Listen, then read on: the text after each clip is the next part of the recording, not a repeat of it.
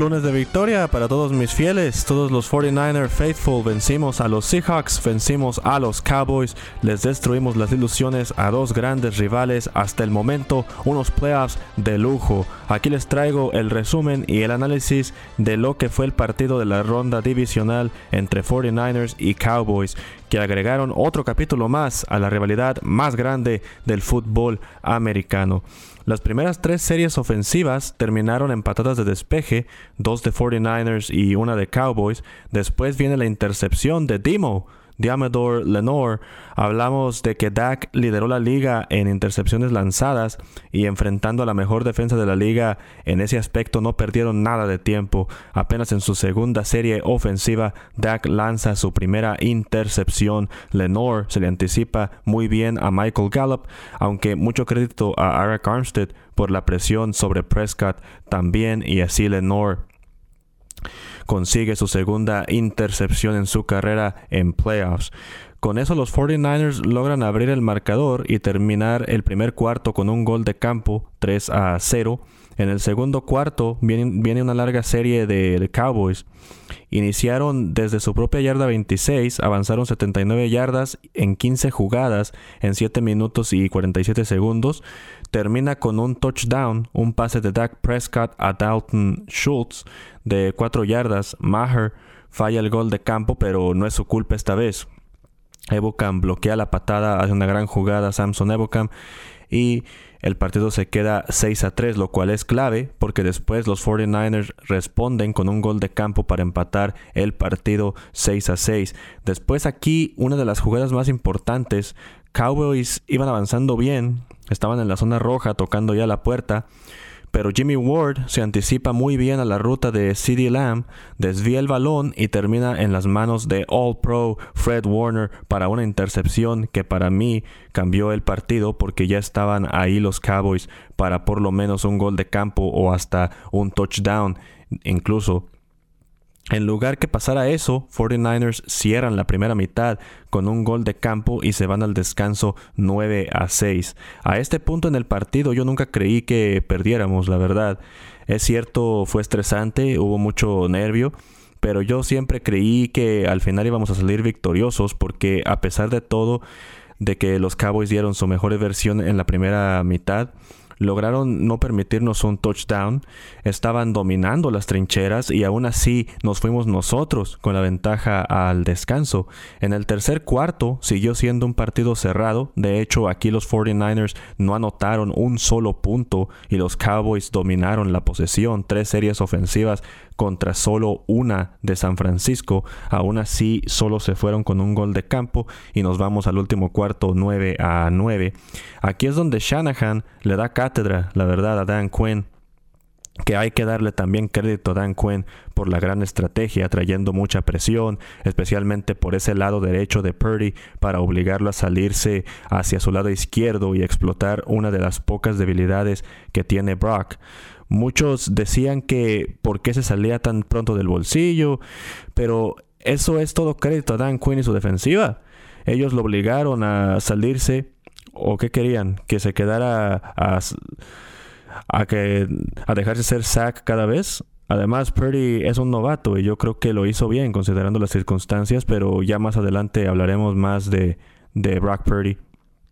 Como les mencionaba, aquí es donde Shanahan utiliza la agresividad de Dan Quinn en su contra. El fútbol americano es como el chess, no como los checkers. Shanahan fue paciente.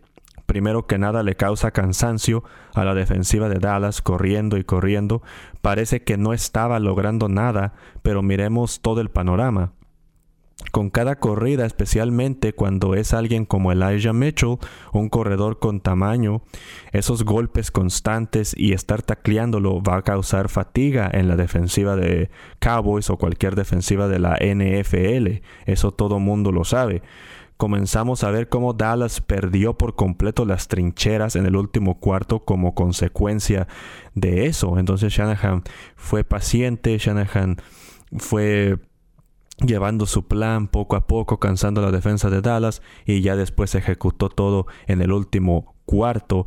Otra es que si vas a traer el blitz y presión todo el partido, lo cual hizo Dallas, va a llegar el momento en que vas a dejar muchos espacios abiertos por el centro de la cancha. Y es exactamente lo que pasó. Purdy comenzó a quemarlos todo el último cuarto por el centro de la cancha, especialmente en, esa gran atrapada que hace George Kittle.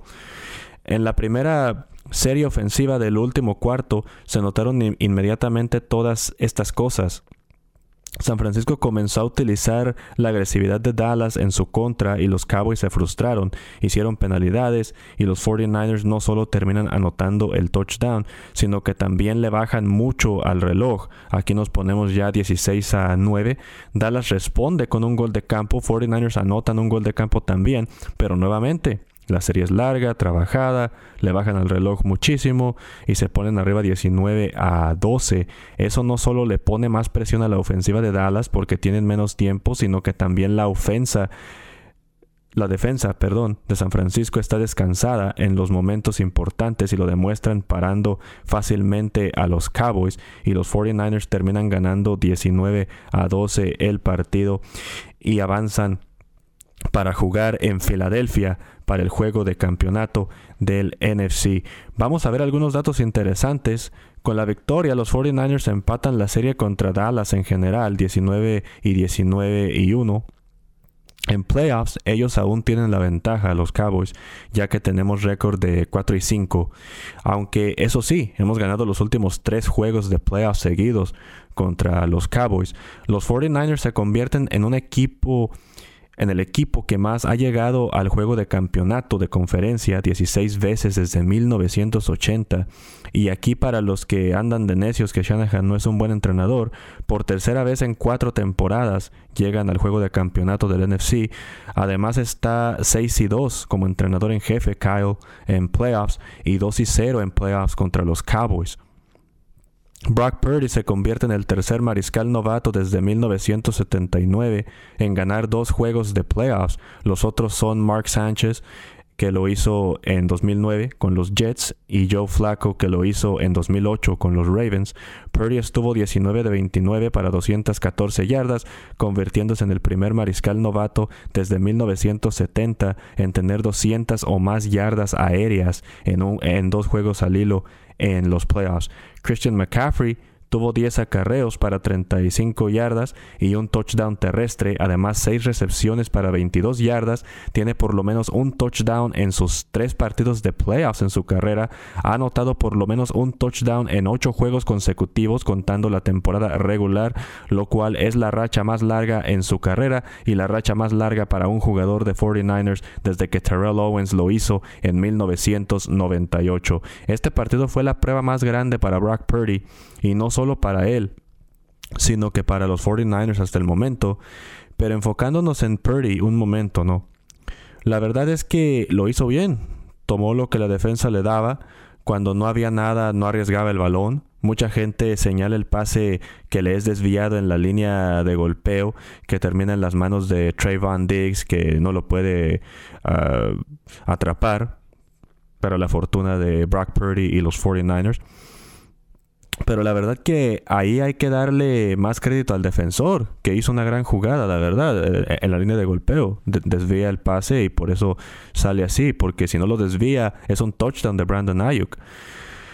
Pero Brock fue presionado todo el partido contra una de las mejores defensas de la liga y al final del día hizo lo que tenía que hacer para darle a su equipo la oportunidad de ganar. En este tipo de partidos es lo único que le puedes pedir a tu mariscal, que cuide el balón y que le dé la oportunidad a su equipo. Y eso es lo que hizo Brock Purdy. E, eso es lo único que le puedes pedir. La defensa de San Francisco ni se diga, solamente 76 yardas permitidas en total en el juego terrestre.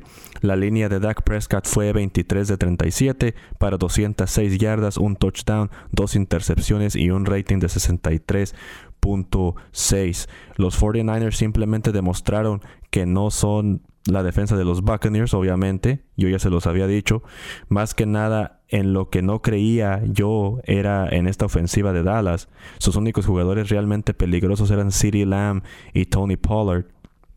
Pollard desafortunadamente se lesionó, le deseamos una pronta y exitosa recuperación, pero aquí queda comprobado nuevamente. Yo creo que más que nada los Cowboys vuelven a ser víctimas de su schedule fácil y su rumbo fácil no llegaron battle tested, no fueron puestos a prueba. Llega su primer gran prueba en la ronda divisional y otra vez vuelven a ser expuestos como normalmente pasa todos los años. Ojo que mis respetos a la defensa de Dallas. La defensa de Dallas sí es una gran defensa. Creo que los Cowboys necesitan un cambio de quarterback simplemente y la verdad no sé por qué dejan ir a Amari Cooper. Honestamente, Jerry Jones es una de las grandes razones por las por los constantes fracasos de ese equipo de los Dallas Cowboys. Pero bueno, regresando a los 49ers, esto me gusta. Enfrentaste al rival más difícil posible, fuiste puesto a prueba y saliste victorioso de un partido difícil. Tendrán otra gran prueba contra los Eagles, que se ven muy fuertes.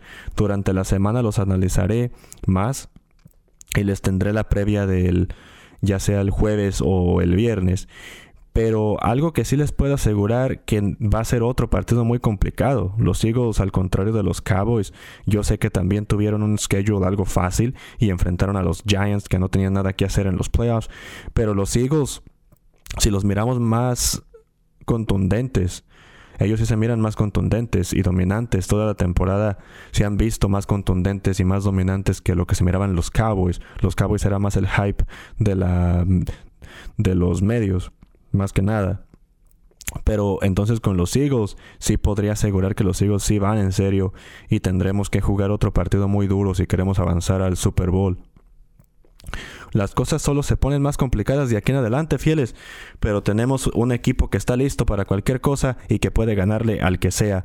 Con eso me despido por ahora. Síganme en mis redes sociales, estoy como Enrique Zárate Jr. en Twitter e Instagram. Escuchen Banquete Deportivo, programa radial que les traigo junto a Jesús Zárate todos los lunes a las 5.30 de la tarde, horario del Pacífico, por la KIQI 1010 AM, la KATD 990 AM y en cualquier parte del mundo por la aplicación de TuneIn. Disfruten el resto de este lunes de victoria y disfruten de la semana porque al siguiente fin de semana se nos viene otro partido cardíaco, otro partido fuerte por un lugar en el Super Bowl.